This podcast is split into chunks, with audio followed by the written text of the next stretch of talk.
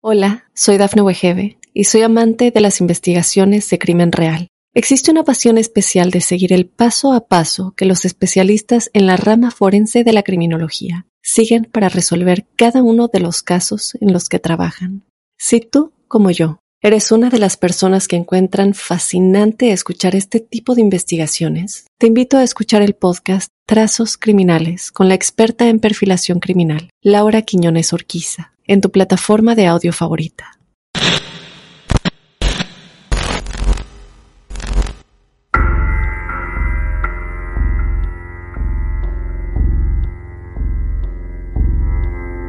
Sonia era una pequeña de 10 años.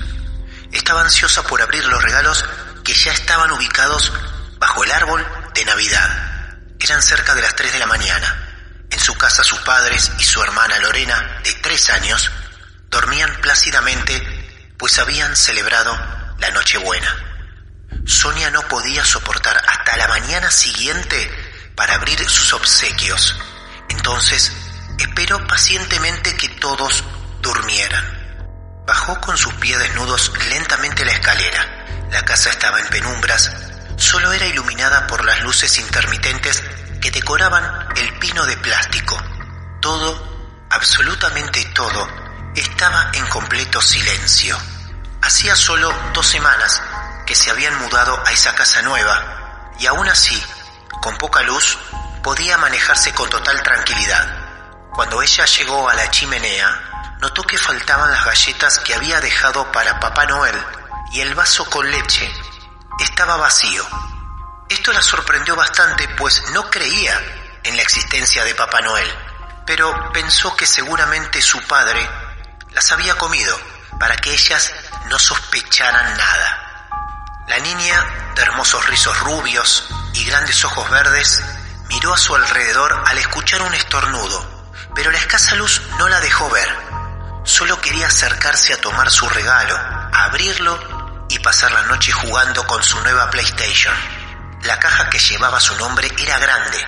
Eso la emocionaba más aún. A medida que se iba acercando, las luces intermitentes la hacía sumergirse en el deseo incontrolable de tomar su regalo. De repente oyó otra vez el estornudo, pero más lejos. Miró para lo alto de la escalera, ya que pensó que quizá alguien se había despertado. Pero nada. Entonces al fin abrió su caja, sonrió dulcemente.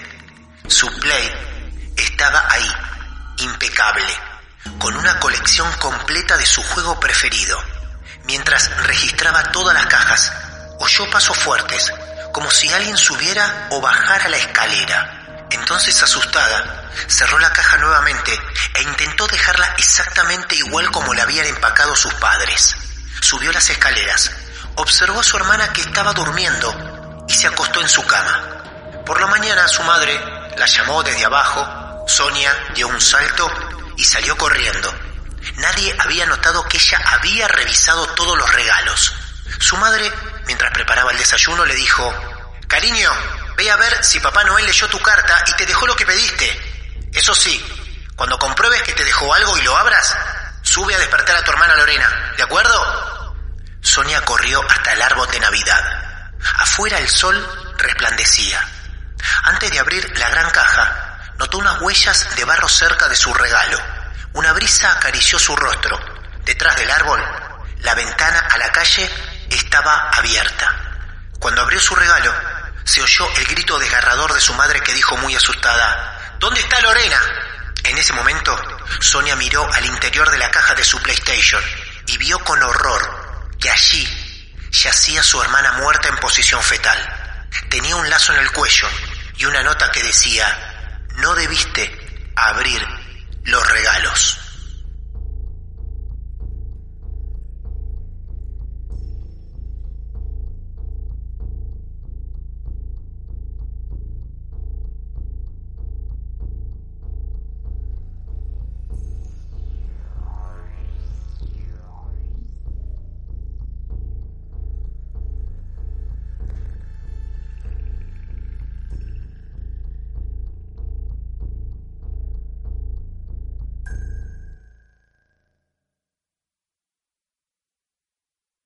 Hola, soy Dafne Wegebe y soy amante de las investigaciones de crimen real. Existe una pasión especial de seguir el paso a paso que los especialistas en la rama forense de la criminología siguen para resolver cada uno de los casos en los que trabajan.